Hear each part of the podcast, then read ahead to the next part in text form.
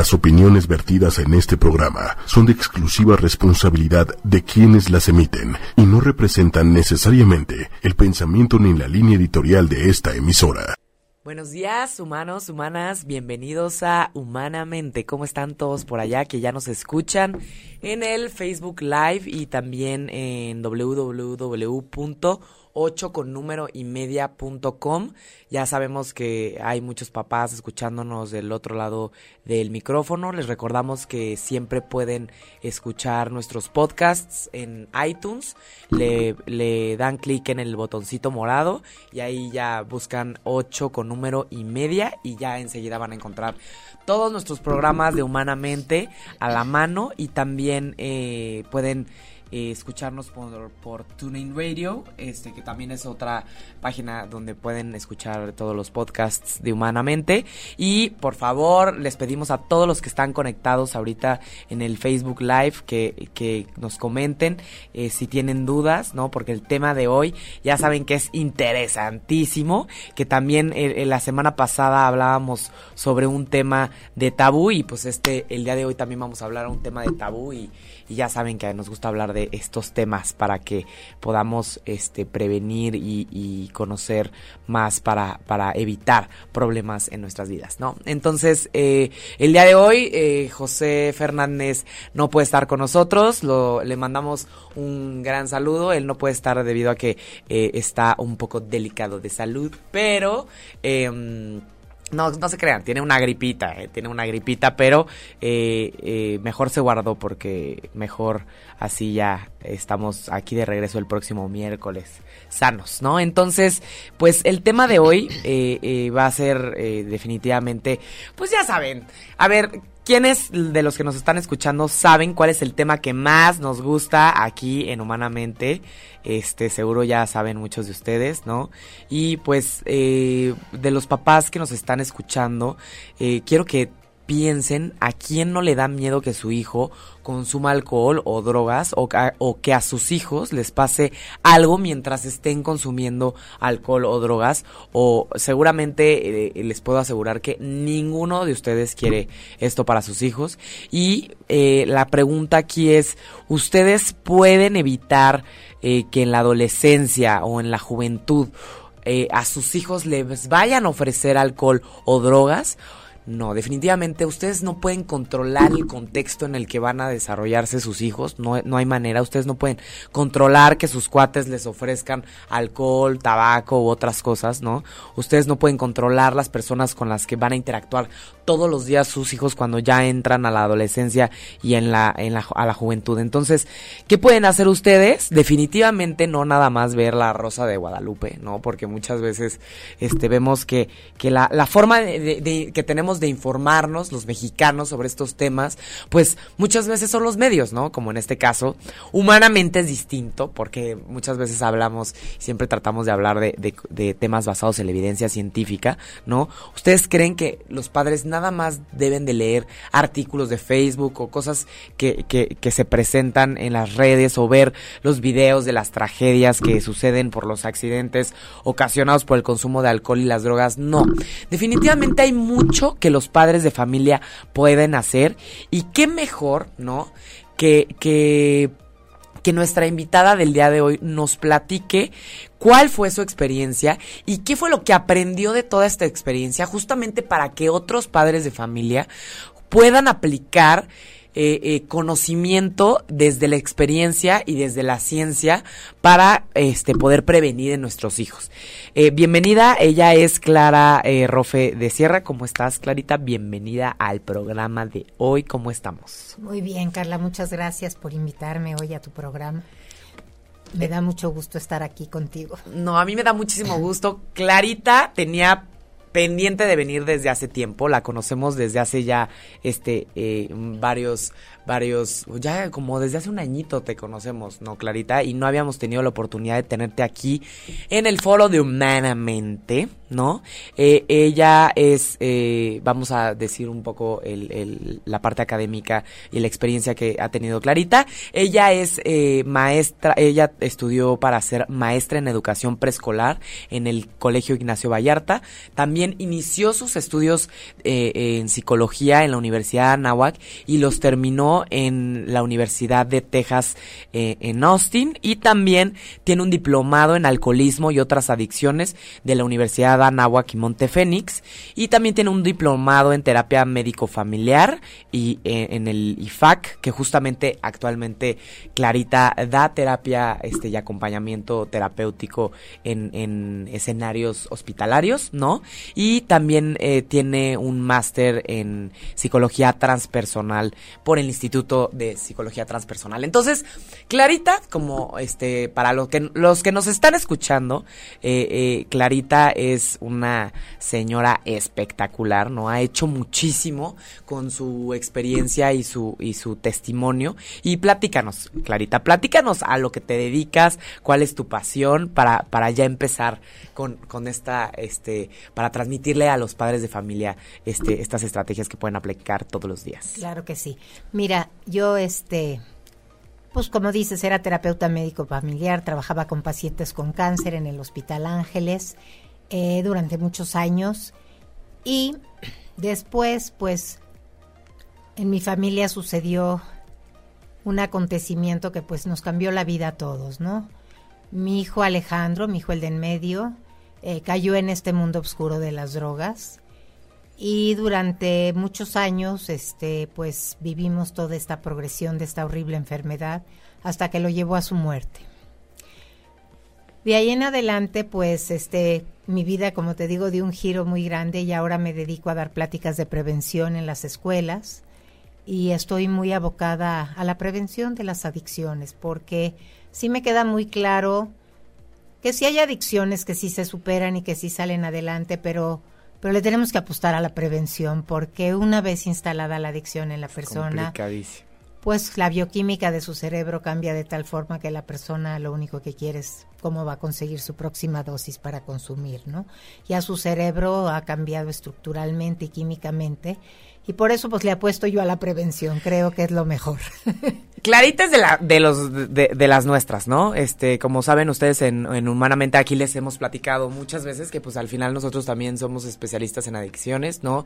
Y también nos enfocamos mucho en la prevención porque la prevención definitivamente puede impactar a mucho más personas que el tratamiento, porque como dice Clarita, el tratamiento, una vez que se instala la adicción, es complicadísimo. Nosotros, yo trabajé en el Instituto Nacional de Psiquiatría, vi a las personas con adicciones y, es un trabajo complicadísimo. Imagínense que a los terapeutas, les, a los terapeutas eh, eh, que tratan adicciones, nos enseñan a tolerar la frustración porque es parte del tratamiento que haya recaídas una tras otra tras otra, ¿no? Entonces, como que les enseñan a los especialistas, en, a, los, a los profesionales de la salud a no desesperarse. A ese grado es de complicado el tratamiento, ¿no? Porque hay un, es, es, es un, es un, es un eh, trastorno que, que afecta en la toma de decisiones, en la voluntad, ¿no? Así es. Bien, Clarita, entonces cuéntanos eh, a los cuántos años, Alex, y empezó a tener eh, eh, conductas en las que tú, ya te diste cuenta que claramente Alex tenía un problema? ¿O cómo inició? Cuéntanos el inicio. Mira, em, inició pues tomando alcohol, esa es la realidad. Yo creo que a los 16 años, muy chiquito, empezó a consumir alcohol. En una edad donde obviamente, como tú dices, el óvulo frontal, donde está en la toma de decisiones, no ha acabado de madurar ni de desarrollarse. Y ese es el peligro tan grande que corren nuestros jóvenes, ¿no? Que como no tienen esta conciencia, pues participan en conductas de alto riesgo. Y Alex, pues yo creo que así empezó, con conductas de alto riesgo. Eh, cuando mis hijos crecieron, era una época donde, donde no teníamos el conocimiento de lo que el alcohol podría causarles, ¿no? Más bien nos preocupaba mucho que fueran a agarrar el coche borrachos. Yo recuerdo diciéndoles a mis hijos, no, no tomes, no, al revés, les decía, si llegas a tomar, por favor háblame, yo voy por ti, pero no te subas al coche borracho. Fue la época donde vivimos muchos accidentes de jóvenes saliendo de graduaciones que pues tenían accidentes de tránsito donde podían fallecer o fallecer sus amigos que llevaban con ellos en el coche, ¿no? Entonces fue cuando empezó toda esta campaña de si tomas no manejes, pero nunca era no tomes, más bien no, no, no.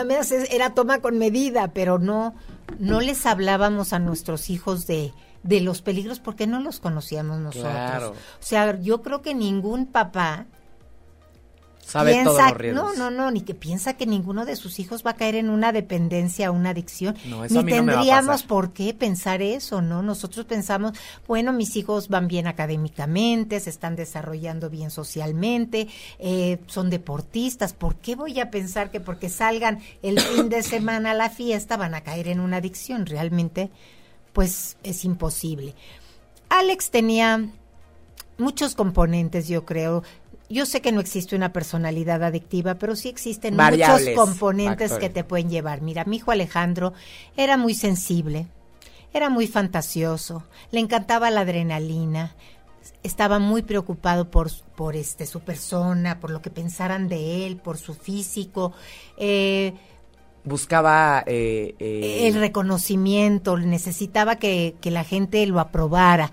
Eh, pues son todos muchos componentes en una personalidad para caer en una adicción, ¿no? Que Claro. eso yo les podría decir a los papás, ojo con sus hijos, cuando sean niños que no se perciben a sí mismos, que tienen una necesidad imperiosa de pertenecer a cierto grupo de amigos. Alex tenía muy buenos amigos, pero él quería llevarse con los niños populares, Con los cool. con los cool, con los picudos. que normalmente los picudos, tristemente, en la adolescencia, ¿eh? que quede claro para todos los jóvenes que nos escuchan y para todos aquellos que tampoco tienen hijos, los cool en la adolescencia son los que peor se portan.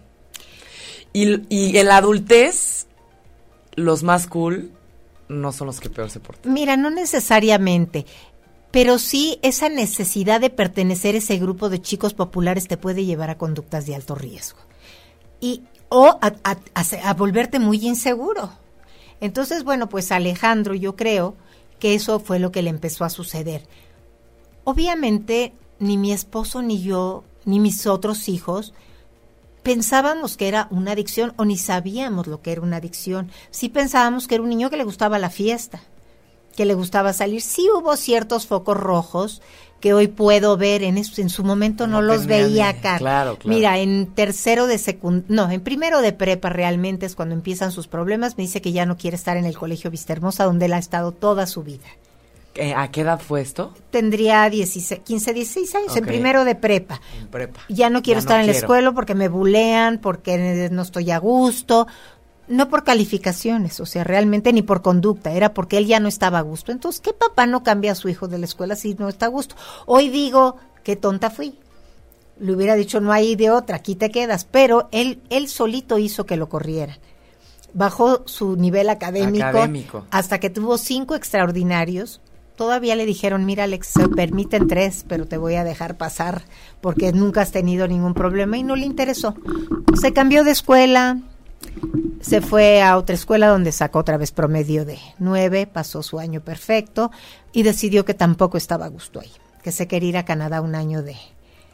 Entonces se va a Canadá, regresa de Canadá, ya no tiene escuela, el nivel, eh, o sea, el programa de Canadá no compaginaba con el programa del Vista Hermosa ni compaginaba con el programa de la otra escuela donde había Entonces no había cómo estudiado. Entonces tenía que hacer a fuerza toda la prepa otra vez. Entonces él decide hacer la prepa abierta y me promete que cuando su generación salga y vaya a la universidad, él también. Y así fue, entró a la Nagua como su generación. Mm. Pero ya fueron muchas cosas que hoy puedo ver Hoy, claro. que lo fueron sacando de crecer como todos sus amigos y graduarse en la misma prepa donde estudió y perdió todas esas amistades que había forjado desde preescolar, ¿no? Entonces, hoy puedo ver que quizás todo eso fueron factores También de riesgo, focos rojos que le fueron afectando, donde él perdió su sentido de pertenencia. Y bueno, ya en la universidad alguien le ofrece muy borracho cocaína y pues él aprueba. Y él deja un testimonio por escrito de cómo él va entrando en el mundo de las adicciones y en ese testimonio narra que cuando le dieron a probar la cocaína, en él no había conciencia, que fue como probar el nuevo paquete de papas sabritas. Y así fue como comenzó. Ahora aquí sí quiero señalar, papás, estén muy pendientes de nuestra genética, porque esa juega una parte muy importante en las adicciones. Claro, juega claro. entre un 40 a 60% de la predisposición que tenemos para percibir de forma diferente el placer. ¿Hay algún familiar en...? en- Mi papá era adicto al juego. En ese entonces no se hablaba de adicciones, pero sí siempre hubo mucho tabaquismo, tanto en la familia de mi esposo como en la mía.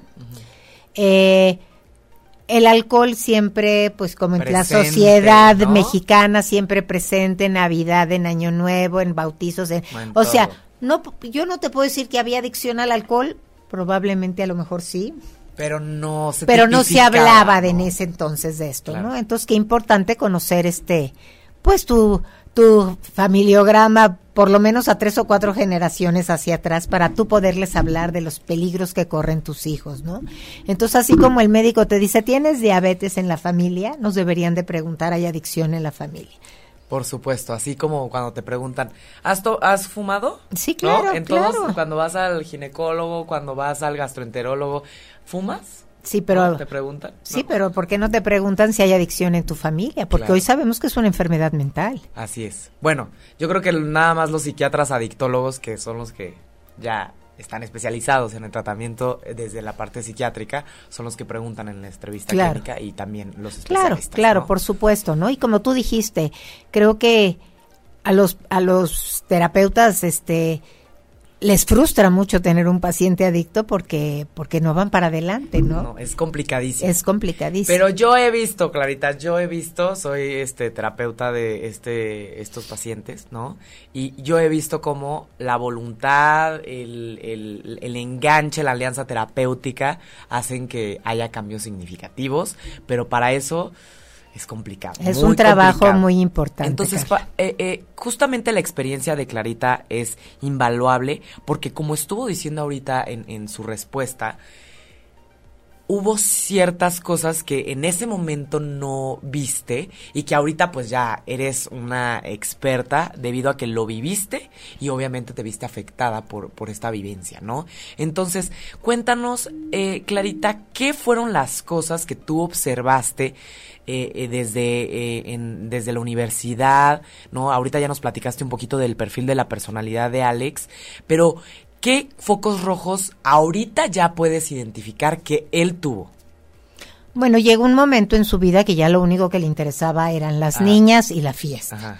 su nivel académico empezó a bajar mu- muchísimo. muchísimo y fue cuando cuando lo confrontamos. Él ya estaba en creo que en cuarto quinto semestre de la carrera cuando pues empezamos a notar ya ya rasgos mucho más este profundos y preocupantes, ¿no? Alex era muy pegado a nosotros, dejó de estar, o sea, hubo un aislamiento total de Alex con sus hermanos y con la familia, que pues eso podías que ya no se podía confundir con la conducta de un adolescente que te azota la puerta, ¿no? Ya este niño ya Aislamiento ya absoluto. aislamiento absoluto porque ya él estaba en otro rollo, realmente. Eh, empezamos a ver cómo se perdían cosas en la casa. A mí me faltaba dinero en la cartera, me faltaba dinero en, en mi cuenta del banco y yo decía, pero ¿cómo? Si mis cheques aquí están todos. Entonces empezaron a haber circunstancias donde, donde empezamos a notar que había cambios ya profundos en los comportamientos de Alejandro, ¿no? Ya no era el mismo Alejandro de siempre. Ya no le interesaba levantarse a la escuela. Eh, Se llevaba con, con amigos raros. ya no tenía amigos, esa es la sí. realidad. O sea, eh, en, en el tiempo que empezó él a consumir, que probablemente fue de los 19 años a los 21 que pide ayuda, eh, dejó de tener amigos. Ya, ya su consumo se volvió aislado, él solo, este O tal vez con extraños. con extraños no- que ni siquiera nosotros este, teníamos idea de, de que existían, ¿no?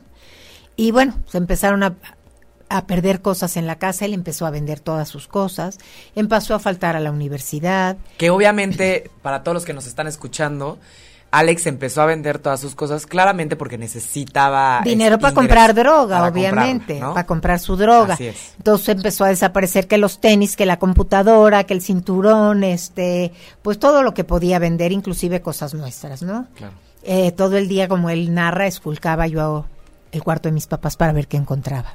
Sí. Entonces sí, empiezas a ver ya comportamientos que tú dices, este no es mi hijo. Entonces lo confrontamos una noche, le dijimos que yo iba a... los cuántos años? 21, 22 años, no recuerdo muy bien. Eh, fue en el 2006, eso sí recuerdo muy bien. En octubre del 2006, cuando él este, lo confrontamos, le decimos que se está perdiendo todo, que bueno que no educamos a nuestros hijos para que fueran ladrones, ni mucho menos, que qué estaba pasando. Yo todavía ahí no conocía lo que era una adicción. O sea, todavía pensábamos a este niño lo vamos a enderezar, ¿no? Claro, ahorita, ahorita se arregla. Ándale, lo vamos a enderezar. Algo pasó que se nos salió de la mano. Se nos salió del carril. Del carril, pero lo vamos a enderezar. O sea, yo jamás ni mi esposo pensábamos. O sea, ni conocíamos lo que era un adicto, porque pues anteriormente se pensaba que el adicto era una persona eh, que era un estilo de vida, no que era una enfermedad. Sí, que vivía en la, en la calle, que no se bañaban. Era un estilo de vida, eran personas irresponsables, descuidadas, este que lo único que les interesaba era el placer, nada empáticas, o sea, nada de lo que yo estaba viendo en mi hijo, yo veía otra cosa en mi hijo, ¿no? O sea, ¿qué, qué le está sucediendo a este niño? Hay que enderezarlo porque llega un momento que para él la vida son las fiestas y las niñas, porque empezó a definirse mucho de con la niña con la que andaba, o sea, su seguridad en él empezó de la, niña. con la que andaba, entonces porque ya no tenía ni amigos, esa es la realidad, sus buenos amigos ya no estaban con él porque él ya estaba enganchado en otras conductas. Entonces, bueno, lo confrontamos esa noche, él se va a su cuarto muy calladito y a la mera hora, a la media hora regresa y nos dice, "Quiero hablar con ustedes." Tengo un serio problema con mi consumo de cocaína bueno, cuando mi esposo y yo escuchamos cocaína, pues no entendíamos ni qué estaba pasando. O sea, pensábamos que era un niño descarriado tomando mucho y en la fiesta. Sí, que es el ti. Pero, pero, pero cocaína, pues no, jamás nos imaginamos eso, ¿no? Y sí fue como que nos cayera un balde de agua helada y nunca nos imaginamos este comportamiento y tampoco en ese momento nos imaginamos los años de sufrimiento que nos esperaban, ¿no? Sí, fue el inicio de Fue el inicio, este, tomamos la decisión juntos porque él me dijo, mami, el niño que me dio a probar la cocaína ya está en un centro de rehabilitación, ya está rehaciendo su vida. Una pregunta, Clarita. ¿El niño que le ofreció era un te por ocho así de la calle, un extraño? No, era un chavito muy mono que iba a la discoteca donde él iba en Ixtapas y Guatanejo. No era de sus amigos, era otro tipo de grupo pero no era una mala persona, ni mucho menos, no era ni pues lo, lo que catalogamos nosotros el junkie o el dealer el de la calle el, extraño ahí. Eh, para nada. y bueno ya ahora yo no no volvería a juzgar a ninguna persona porque porque la adicción viene de pues de un vacío existencial muy profundo o de pobreza extrema o de pues no sé, a lo mejor para mí... Experiencia de, violencia. Exacto, abusos físicos, este, psicológicos, este, eh, sexuales, estrés, bullying. O sea, son muchas cosas y que a veces nosotros, como papás, no entendemos, pensamos, pero este niño, ¿por qué se queja si lo tiene todo en la vida, no? No tiene razón, pero no sabemos en esa persona cuál es su dolor, ¿no? A lo mejor Alex tenía muchos dolores que yo no me podía imaginar. Mira, te voy a platicar un poquito. Yo tuve Eduardo y seis años después me pude embarazar de Alejandro. Entonces, como comprenderás, fue un niño muy deseado, sí, sí, sí. muy esperado, muy amado y y era un niño muy tierno, muy dulce, muy sensible, muy cariñoso, eh, muy pegado a su papá y a mí. Entonces nunca nos, o sea, decíamos, ¿qué le puede pasar a este niño si lo ha tenido todo en la vida? ¿Por qué? ¿Por qué va a caer en una adicción? O sea, no, no te lo imaginas. Justo aquí, Clarita, eh, nos comentan lo difícil, este, dice Ricardo, qué difícil escenario el que viven los familiares de, de los adictos se educa con el ejemplo, pero no siempre funciona por la predisposición, ¿no? ¿Cómo prepararse como padres para ayudar a sus hijos? Mi respeto y admiración para ambas. Este, muchas gracias Ricardo por tus comentarios. Eh, Aida Sepúlveda nos pregunta aquí, este, eh, si escribiste, eh, si, si Alex escribió una carta sobre su adicción antes de morir. No fue solo una carta, fue todo, un testimonio. todo un testimonio completo. Ahorita vamos a contarles del testimonio más a profundidad. Y gracias Ana y, Celia y todos los que nos están escuchando ya para seguir.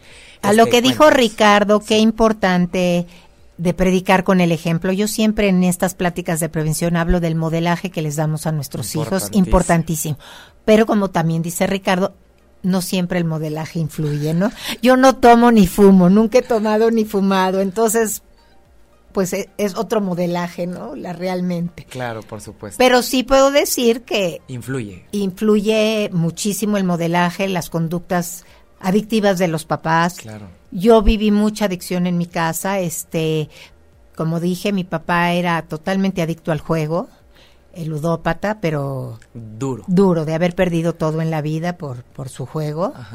En ese entonces, este, mis hermanos y yo lo veíamos como que cínico señor. Ahora entendemos que tenía eh, un grave problema de adicción, una enfermedad. También tuvo una adicción al tabaquismo em, muy fuerte. Mi mamá eh, abusó muchísimo de pastillas para dormir y pastillas para despertar y, y y un poco del alcohol. Entonces, sí crecía alrededor de conductas adictivas y de consumo y de sustancias adictivas sin yo saberlo. Entonces, por eso a mí sí me parece muy importante tener la información y podérsela transmitir a tus hijos, porque yo si hubiera sabido que todo lo que viví no era normal, que sí crecía alrededor de conductas adictivas, a lo mejor hubiera estado mejor informada para no permitirles a mis hijos a lo mejor empezar a beber a los 16 años, ¿no? No, o tal vez eh, esta parte de, informarse, porque la verdad a veces esta información no la buscas. Este, y, y, hace unos años no, no, era algo que buscabas, era algo que te llegabas y te llegaba.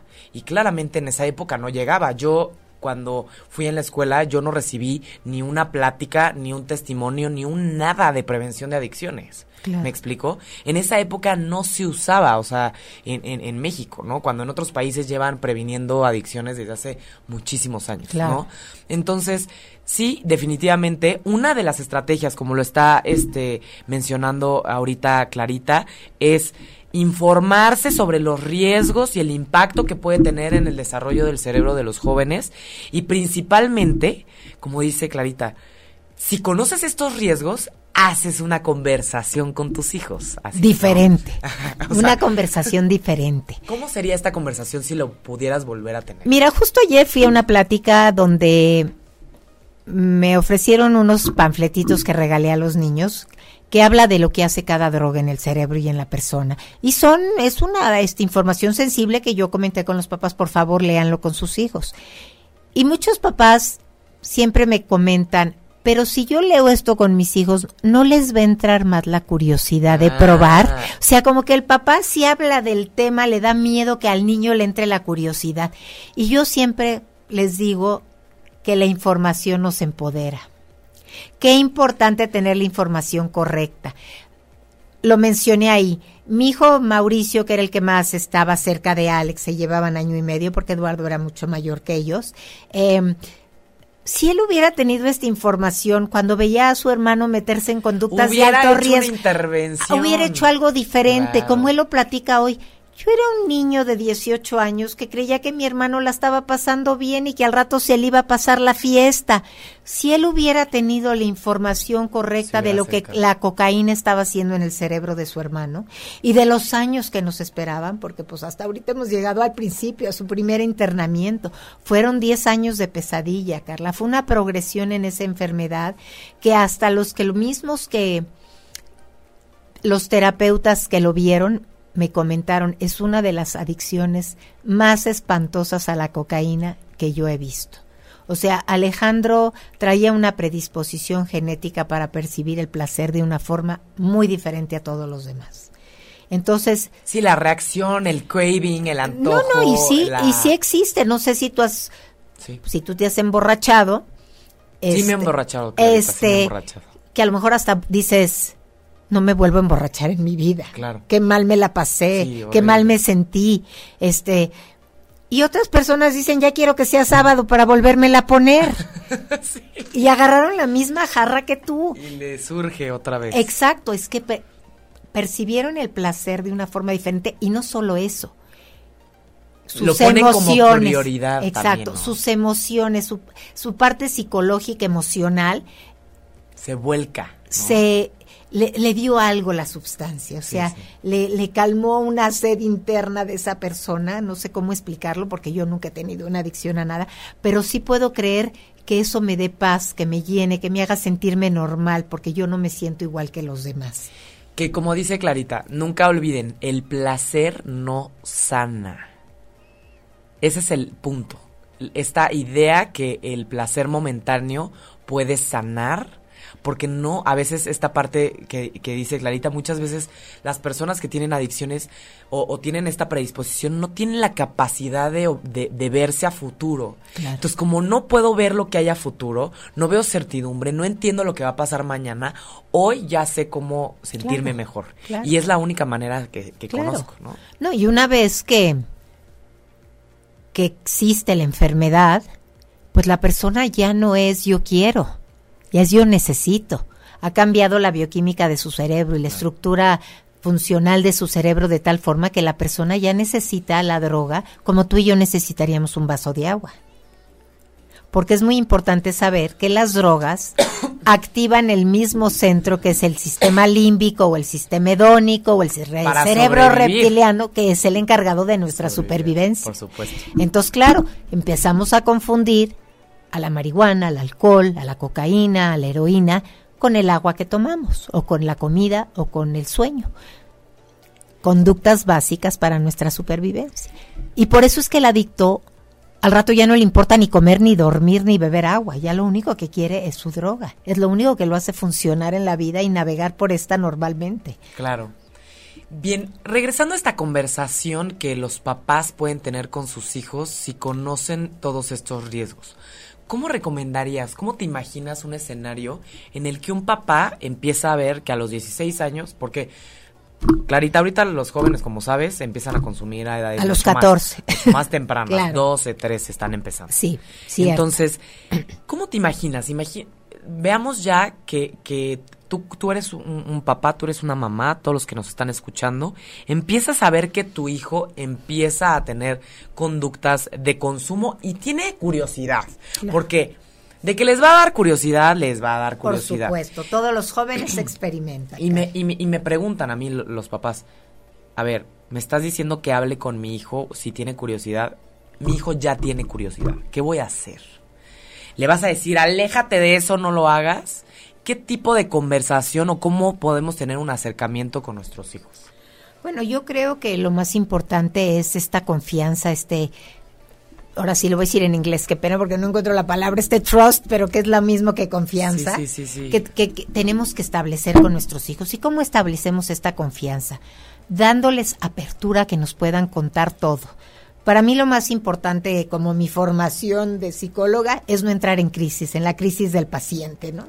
Y como padres de familia entramos en la crisis de nuestros hijos, ¿no? o sea, ya está tomando, este... llegó tarde. Llegó tarde. El otro día me habló una mamá, Clarta, perdón que te moleste estas horas, pero anoche salimos y mi hija traía un olor a marihuana y, y durmió muy inquieta y hasta se enojó cuando le pregunté, es una niña de puros dieces y le digo, espérate que se despierte y platica con ella, escúchala. Simple y sencillamente estaban en un antro donde había música, donde había, estaban fumando marihuana y pues claro que la niña a lo mejor se pasó sin ni siquiera haberla probado, claro, claro. De haber estado ahí. Pero, pero entramos en crisis, nos da tanto miedo este tema que entramos en crisis. No sabemos cómo abordarlo. Cómo abordarlo. Entonces lo mejor es sentarnos y platicarle. A ver, tú sabes lo que hacen el alcohol y las drogas en la persona que las usa y abusa de ellas, tú sabes platicarles normalmente, este, mira, te pueden suceder muchas cosas, infórmate. Yo no te voy a satanizar ni el alcohol ni la experimentación porque todos los jóvenes lo hemos hecho, pero infórmate, infórmate y infórmate. ¿Quieres que nos informemos juntos? Yo creo que esta plática donde donde no entramos en crisis o que nos viene a platicar, ¿qué crees, ma? Mi amigo se puso una jarra. No te vuelves a juntar con ese niño. Fatal. Fatal. Al contrario, oye, ¿Por, qué, agarró la, jarra? O no, ¿por, qué, agarró la jarra? ¿Tiene algún problema en su casa? ¿No quieres traerlo a comer? Hacer que ese niño, que el niño se sienta que no está solo, que no lo vamos a desconectar, porque la adicción es desconexión, totalmente. Cuando nosotros, o sea, como sociedad hacemos adictos, esa es la realidad, y luego los desconectamos porque no conocemos. Claro. Entonces, desafortunadamente, cuando los desconectamos, ¿qué van a hacer esas personas en esa soledad que sienten? Pues consumir más. Entonces, como padre si acercamos a los amigos de nuestros hijos, estamos presentes, eh, les hacemos una fiesta maravillosa donde se diviertan padrísimos sin necesidad de servirles alcohol. Yo sí les digo a los papás porque me dicen, es que si no, no vienen los amiguitos de mi hijo si no sirvo alcohol. Y los niños tienen 14 y 15 años. pues que no vengan. No, o sea, yo me acuerdo, Clarita.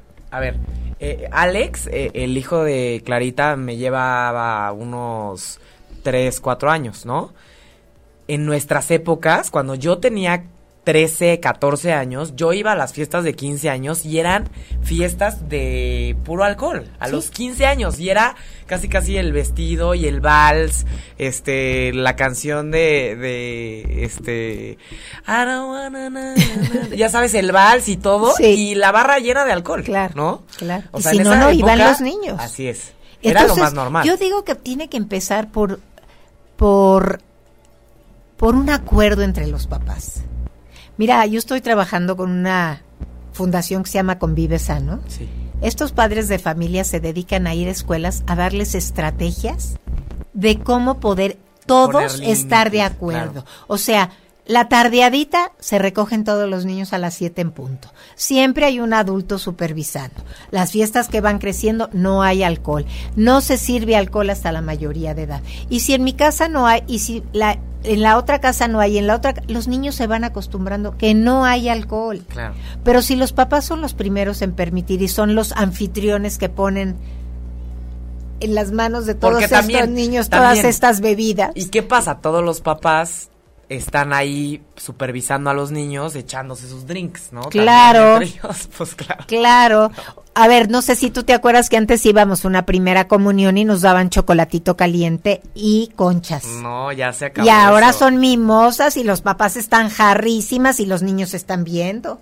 Todos los niños viendo, así es. Yo me acuerdo, siempre cuento, este, que yo veía, este, pues las navidades, las fiestas y siempre veías a los adultos con su vasito negro, ¿no? Y decías, ¿qué tiene esa Coca-Cola que hace que se la pasen tan bien? ¿No? Y lo observas de que tienes cuatro o cinco años y ves que todo el mundo está con su vasito y dices, estas personas prefieren el vasito que el inflable. O sea, yo decía, es que el inflable es lo más padre cuando mm, eras chavito, claro, ¿no? Claro. Y obviamente conforme vas creciendo vas entendiendo que ahí está todo lo que te va a causar felicidad. Claro, Porque mira. Lo observas, ¿no? Lo que acabas de decir, a mí un día Alex se me acercó. Yo no tomo. Sí con una, ya estoy muy simpática, muy con una. Muy tipsy, muy Entonces Alex me decía, mami, es que yo te veía tan contenta que decía esto ha de ser buena. mi mami está feliz. Claro, por supuesto. En casa de mi abuelita, nenenas, y todos están igual de felices que mi mamá y mi papá, esto debe de ser bueno. Por supuesto, porque uno puede relacionar el momento de la fiesta, de la celebración, de la unidad, de, del Claro, y en casa de mi abuelita y Navidad y todos los primos y todos felices y todos a gusto. Claro que relacionan como algo bueno. Por eso la legalización de la marihuana pues nos hace pensar que no es tan mala. Por supuesto, por la por el acceso, Exacto, por y que no que si ya la están aceptando quiere decir que no es tan mala. Eso es lo que los niños piensan. Hay muchas cosas más de profundidad en esta legalización que hay que contemplar, pero los niños con su conducta de de no me va a pasar nada, de soy adolescente, de participar en conductas de alto riesgo porque no tengo todavía esa autorregulación y ese autocuidado formado en mí, piensan que no ha de ser tan mala. Aparte es una hierba. No, no, no, claro. Es natural. Sí, es medicinal. Es medicinal. Entonces, claro. Mi abuelita se lo así nos dicen en los colegios, ¿eh? los alumnos, cuando vamos a darles. Claro, mi abuelita se la untaba. Mi abuelita se la untaba y súper bien. Y a mí me han dicho, ah, no, yo la uso para dormir, pero mm, por estrictas condiciones médicas. ¿Y de qué estás enfermo? No, pues es que a veces no puedo dormir. No, pues es que... Claro. ¿No? Entonces, a ver, Clarita, creo que esta parte de la conversación es importantísima. ¿Cuándo, a qué edad se tienen que tener estas conversaciones? Cuando ya viste que se está interesando por el consumo antes o cómo se tiene que hacer? Yo las tendría en quinto y sexto de primaria. Quinto y sexto de primaria, antes de que empiezan con el rol. Cuando todavía son esponjitas, todavía te escuchan, todavía ciertas cosas le les causa miedo, es lo desconocido. Claro que tienen curiosidad, pero si tú les das la información correcta, sin escandalizarte, sin entrar, como digo, en crisis, sino realmente transparente, así como les dices a tus hijos desde chiquitos que no se metan comida chatarra a su cuerpo porque su cuerpo lo tienen que cuidar y tienen que ser deportistas y tienen que, dormir bien y que tienen que lavarse los dientes y cuidar de su aspecto personal y bañarse y etcétera, etcétera y peinarse y desenredarse el pelo y todas las cosas que les enseñas a los niños, este obviamente así ir poco a poquito, yo digo que hasta de preescolar hay maneras de empezarles a enseñar que no se metan porquerías a su cuerpo. Claro. A ver, y, y creo que lo que dice Clarita tiene mucha razón. Quinto y sexto de primaria. Ojo, los jóvenes que empiezan a consumir en el brinco entre primero de secundaria y segundo de secundaria el cambio es radical. Nosotros hacemos evaluaciones en las escuelas y vemos que en segundo de secundaria ya todos empiezan a probar, empiezan a aceptar el consumo. Entonces, qué mejor empezar a hablar de estos temas dos o tres años antes, ¿no? Totalmente. Entonces... y sin miedo. Y sin miedo, ¿no? No pasa nada, no les entra la curiosidad. La curiosidad ya la tiene. Por eso es tabú. Porque uno piensa que si habla de esto, algo le va a pasar a tu hijo. No, por ejemplo, es interesante. Ayer compartí una publicación este, que, que hablaba sobre la prevención del, del suicidio. La, la, la, la, publicación dice, ¿podrían al menos tres de mis amigos de Facebook, por favor, compartir línea de prevención del suicidio? ¿Por qué crees que la gente no lo comparte, Clarita? Por miedo. Por miedo a que digan, ay, es que si lo comparto van, a, pensar, que, yo me quiero suicidar. Claro. Eh, y es lo mismo con las conversaciones. Claro. me dijo mi mamá, mi mamá, Clarita, me dijo, Carla, lo comparto, no va a pensar la gente que me quiero suicidar. Y le digo, mamá, ¿puedes creer que yo cuando lo compartí dije, la gente puede que lo piense? Pero eso es lo que estamos pensando, que si hablamos de estas cosas, pues entonces si lo hablo me va a pasar. ¿No? Al final del día, le estás dando un recurso a alguien que a lo mejor sí está pensando en suicidarse. Y entonces eso es lo importante. A mí, por ejemplo, cuando yo voy a dar mis pláticas, para mí lo importante es dar el mensaje. Si le queda a un niño... Enough, suficiente. Enough, exacto. Entonces, he tenido muchísimas experiencias muy bonitas en ir a transmitir este testimonio, porque la verdad, la gente quiere saber más. Los papás están ávidos de entender qué está pasando con sus adolescentes. Es una época muy difícil para los chavitos y para los papás también porque no saben cómo manejarlo y muchas veces confundimos todas estas conductas normales del adolescente como que nos conteste feo, nos azote la puerta, con alguien que ya está teniendo un problema serio. Por supuesto. También es muy importante que los chavitos sepan, no sé, em, yo me imagino que tú ya también lo has platicado en tus en tus este pláticas que les das en las escuelas, que muchas veces cuando existe la la genética para la enfermedad mental en la familia y no se sabe, si los chavitos empiezan a consumir marihuana a temprana edad, se les desarrolla una esquizofrenia. Por supuesto. Y y, ya cuando se dan cuenta es demasiado tarde. Eh, a mí me gusta mucho platicar de, de que sí, todos traemos una genética, pero esa genética no tiene por qué dispararse se dispara con nuestro estilo de vida. Claro, con lo que, con el contexto, con sus vivencias. Entonces, a lo mejor si yo traigo una genética de diabetes en mi familia, si yo llevo una vida sana, donde como bien, duermo bien, hago ejercicio, no llevo una vida sedentaria ni estoy obesa, probablemente nunca se destape mi genética de diabetes. Entonces es. lo mismo con el alcohol y con las drogas. Si yo tengo un estilo de vida y por lo menos detengo mi primer consumo hasta después de los 18 años, tengo menos probabilidades de caer en una adicción. Y eso es lo que los jóvenes tienen que entender. No es que no te voy a dejar tomar, no es que no un día vamos a echarnos un cigarrito juntos si quieres, pero sí que detengas ese consumo lo más tarde posible. Y que quede claro para todos los que nos escuchan, a ver, una cosa es una adicción, otra cosa es el abuso y otra cosa es el, el uso recreativo, ¿no? Cuando, si tu hijo tiene 20 años y sale a tomar y ya está tomando los fines de semana, ¿qué es lo que ya, o sea, ya está tomando? ¿Qué es lo que fin- debería de ser a los 20 años? a los 20 años, ¿no? Pero aquí la cosa es, en el momento en el que identificas el abuso, Clarita, ¿en qué momento? Porque seguro hubo unos seis meses, unos tres meses, una época específica de Alex en la que empezó con abuso, empezó a interactuar con la sustancia y empezó a... y de repente se activó la adicción, ¿no? Yo creo que fue dos años antes de que nos diéramos cuenta. Así Esa es. es. la realidad. Sí. Y ni él, se- ni él se imaginó que su abuso lo iba a llevar a una dependencia. Por supuesto. Porque es ya no era su uso, ya era su abuso. su abuso, así es. O sea, Alex empezó a abusar. Hoy, hoy lo sé porque lo está en este testimonio. Por supuesto. Pero él empezó tomando alcohol, después le ofrecieron cocaína y después de la no y, y probó tachas y probó cuanta cosa le dieron hasta que ya cayó en una dependencia, hasta que ya empezó a vender todo lo que tenía para alimentar su adicción.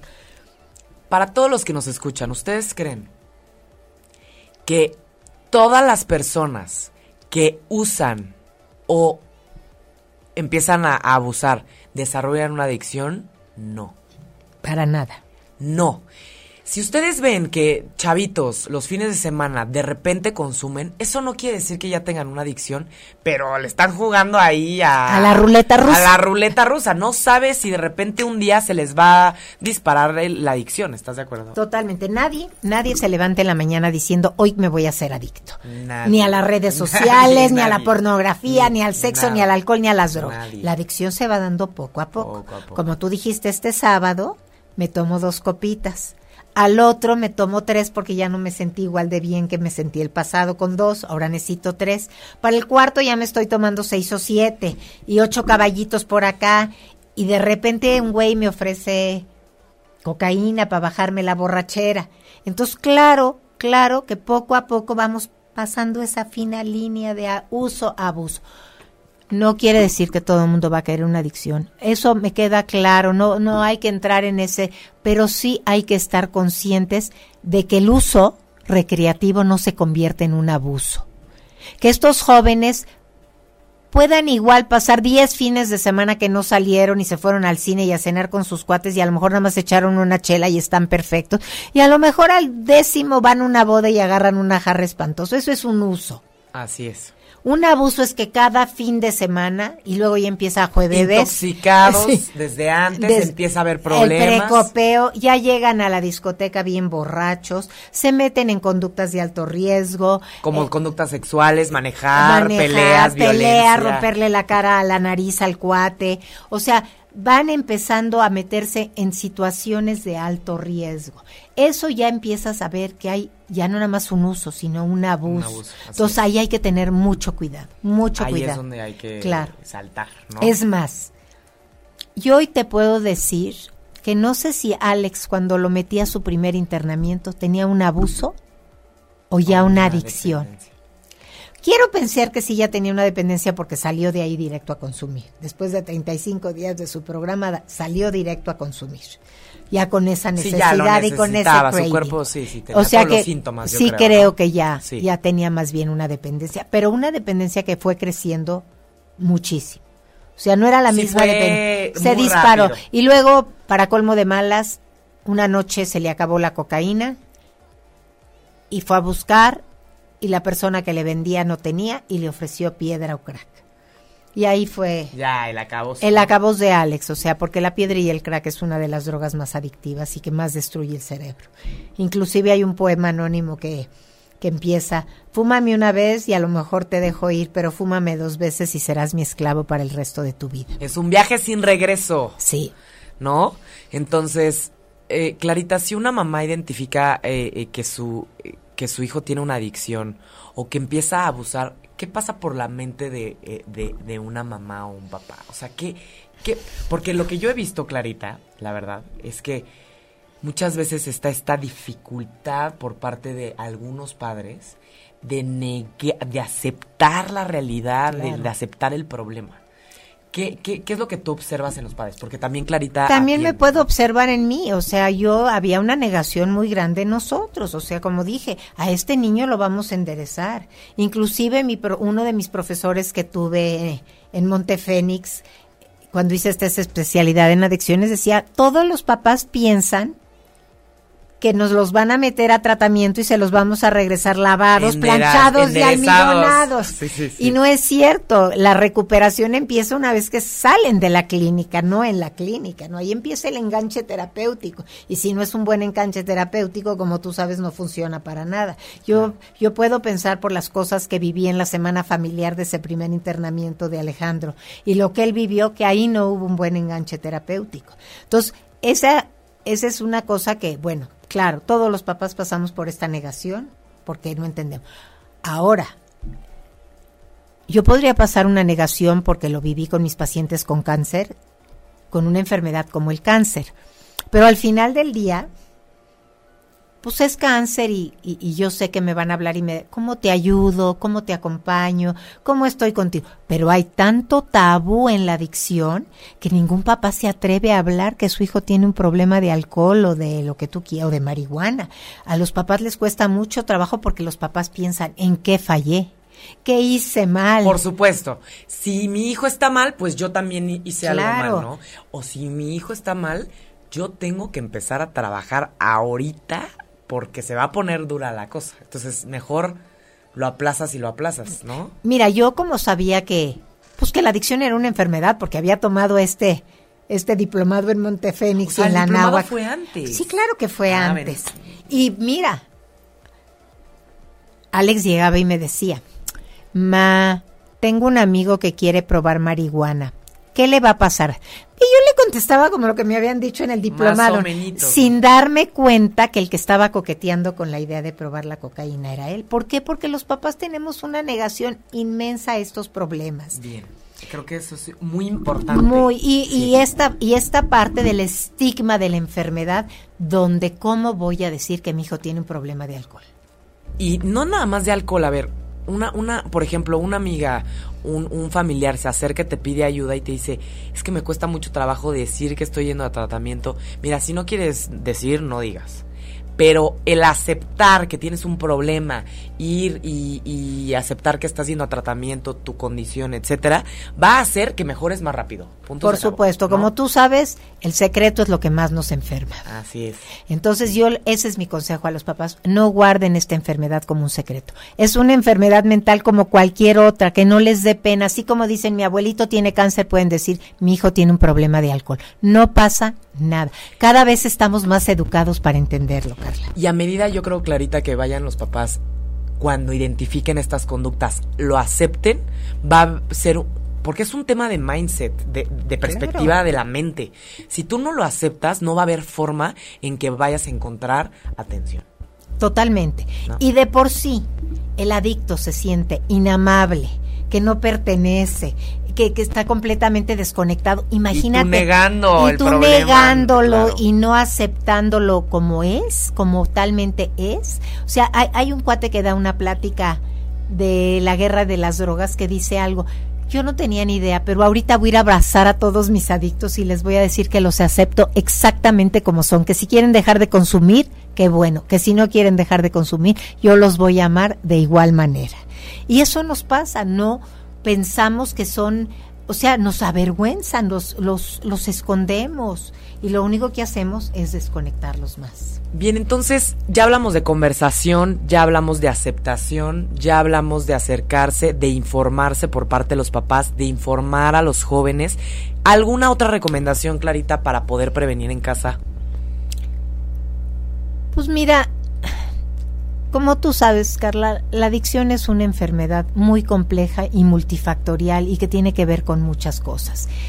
Yo creo que la adicción no discrimina, toca al niño rico como al niño pobre, toca al niño que ha tenido la conducta más impecable en casa como al niño que ha vivido abusos y maltratos y toca al niño donde los papás este siempre están presentes y lo cuidan como los papás que no están presentes.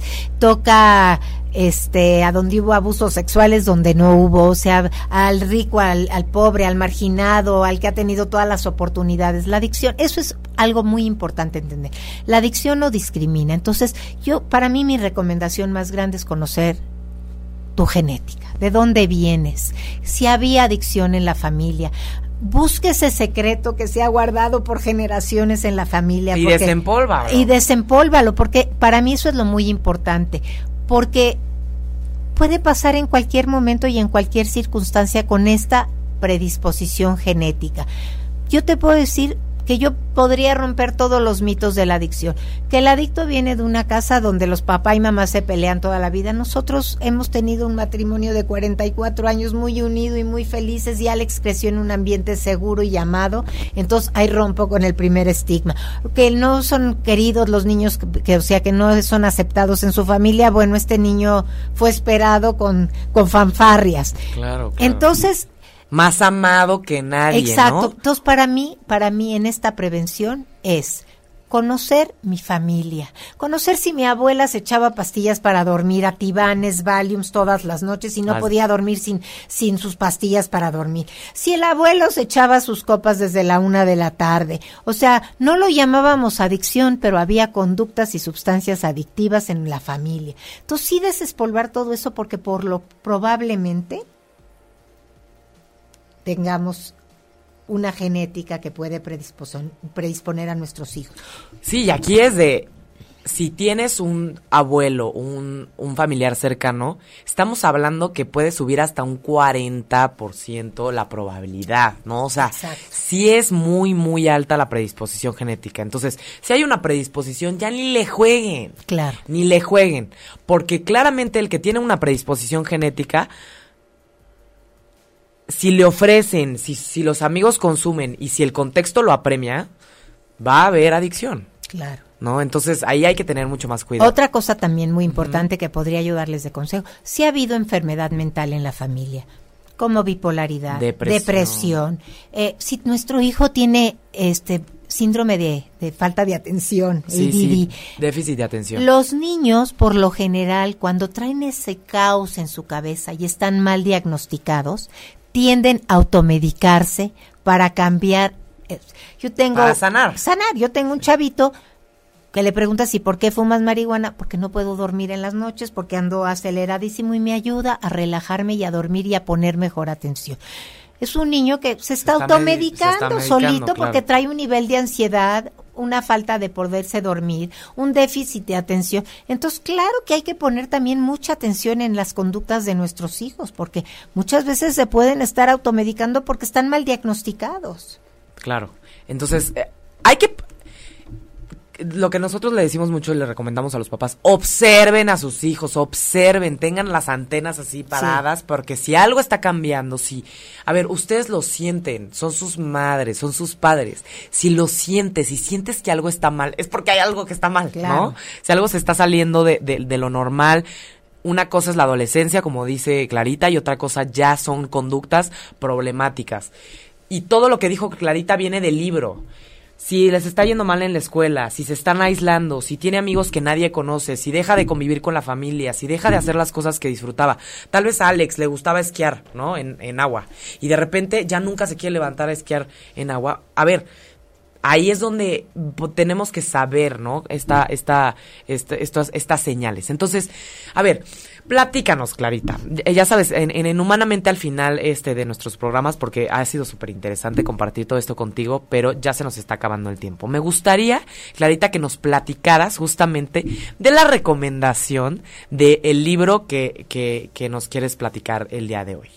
Ok, cuando Alex fallece encontramos en su computadora este testimonio tan importante de cómo él narra, cómo va entrando poco a poco en este mundo de la adicción y cómo trató muchas veces de salir y no pudo.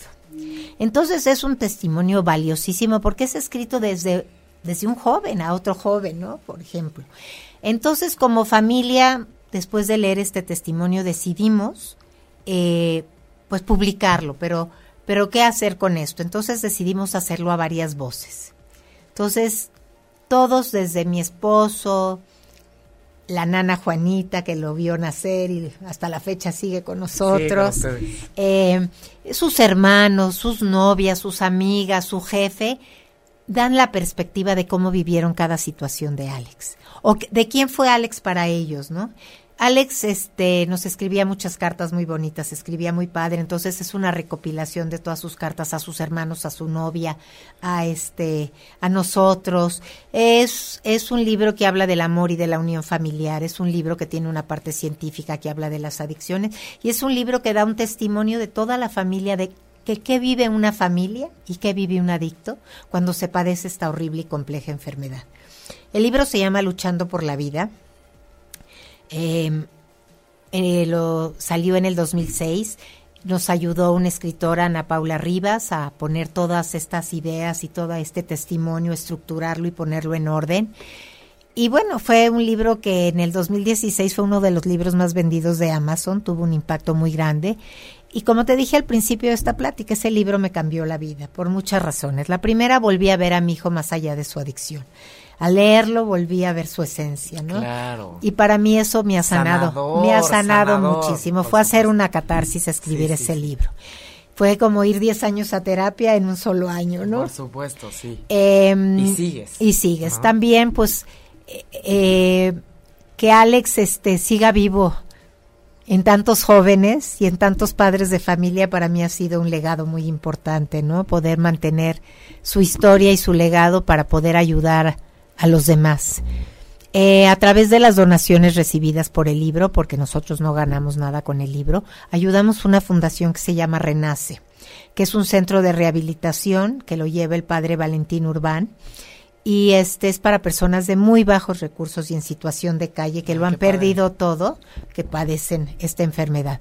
Entonces, con las donaciones del libro y obviamente con la generosidad de muchas otras personas, hemos podido cambiar su ambiente o sea, su, su, este, su espacio donde viven.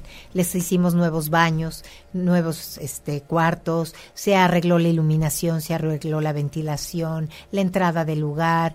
Em, se hizo un espacio, se les hizo un gimnasio, este, una persona maravillosa nos dona el suministro para las tres comidas todos los días, comen súper bien, gracias a Dios. es un centro donde el padre les da muchísimo amor, inclusive estudió medicina para entender mejor la enfermedad. Claro, claro. Se acaba de recibir de, de médico. Entonces, este, bueno, pues es, eh, los ayudamos, pero todavía tienen muchas carencias. Entonces, necesitamos vender muchos libros y, recibir muchas donaciones para poder seguir ayudando. ¿Dónde pueden adquirir el libro, Carita? Mira, el libro se puede adquirir en, en la, donde se publicó, que es Hola Publishing que está en Emerson 148, en, Polanco. Ahí lo tienen. También está en un lugar de la Mancha. También está en Amazon y digital, en Inuk y Kindle. Y pues también los tenemos en tu casa, este nosotros tenemos ahí muchos libros porque pues los llevamos a todas las escuelas y, y, los padres de familia pues este entonces si me quieren contactar para adquirir un libro este te puedo dar mi correo electrónico para cualquier este Sí, por favor. Consulta. Por supuesto, sí, tu correo electrónico, por favor. Mira, es luchando por la vida 2016 arroba gmail.com. Bien, cualquier persona que quiera tener alguna consulta, alguna pregunta, Clarita también eh, da consultoría este para personalizada para padres de familia y también sobre todo padres de familia. Sobre todo padres de familia. Me cuesta mucho trabajo con los jóvenes. sí, sí, sí. Padres de familia, ya saben, aquí tienen, tienen ayudas y, se quieren informar, también tenemos una página de Facebook que es Alex y Clarita luchando por la vida. Alex y Clarita luchando por la vida. Ahorita la voy a compartir. Gracias Ana por tus comentarios. Aquí nos comentan, es bueno tener el testimonio de una madre y ver las variantes que desencadenaron la adicción. Qué valor, mis respetos. Eh, eh, saludos Maite por escucharnos. Dice Maite que difícil para, pero qué ejemplo de vida ayudar a la gente para prevenir esta difícil situación. Bien, pues muchas gracias a todos los que nos escuchan. Me gustaría yo también, eh, por mi parte, recomendarles a los padres de familia que si en la escuela los invitan a alguna conferencia, algún taller, a acercarse a temas de prevención, no nada más de adicciones, de bullying, de trastornos alimenticios, informativas. Papás, ¿por qué no van? Dios mío, hay papás que no van, Clarita, a estas conferencias. Te voy a decir algo muy importante que yo ayer observé en una plática que fui a dar. Cuando las hacen en la mañana, no van los papás porque se tienen que ir a trabajar. Cuando nos invitan para ir en la nochecita a las pláticas, siempre tenemos un lleno completo de los papás. Dos papás pidan que den esas pláticas en la noche. Porque si se quiere en la noche van a ver, en las escuelas se van a quedar. La verdad es que sí tienes razón, Clarita. Cuando vamos en las tardes hay mucho más padres de familia, porque aparte pueden ir los papás, hombres, ¿no? Porque muchas veces ves en las mañanas y están las puras señoras. Pídanlo ustedes, papás. Están en todo su derecho de pedir estas pláticas en las escuelas. Así es. Infórmense, lean el libro de Clarita y por favor asistan, si necesitan información en las escuelas, pidan en las escuelas información, pidan estos temas. ¿Por qué? Porque es obligación de los colegios darles esta información para prevenir con ustedes y con sus hijos, ¿no? Así es. Clarita, ¿algún último comentario? Nada más agradecerte mucho este espacio y pues estoy a sus órdenes de todos esos papás que tengan alguna duda, con mucho gusto pueden este contactarme. Un gran tema, Clarita. Aquí tengo muchas personas que me mandan también mensajes aparte. Todos les encantó el tema del día de hoy. Clarita, muchas gracias por compartir de manera fresca y vivaz todo esto que has vivido antes. Gracias por tus tips. Creo que eh, eh, todo lo que dices está basado en la evidencia científica nada más que a veces no podemos accesar a eso, ¿no? Y qué mejor que, que de viva voz y, y, transmitir la experiencia de uno. Te agradezco muchísimo, Clarita, por No, gracias a ti, de verdad, Carla. Eh, saludos a todos los que nos escuchan. Nos vemos el próximo miércoles aquí. Ya saben que estamos este, todas las mañanas en Humanamente. Nos vemos eh, hasta el próximo miércoles. Cuídense mucho. Bye. Si te perdiste de algo o quieres volver a escuchar todo el programa, está disponible con su blog en ochoymedia.com y encuentra todos nuestros podcasts de todos nuestros programas en iTunes y Tuning Radio. Todos los programas de ochoymedia.com en la palma de tu mano.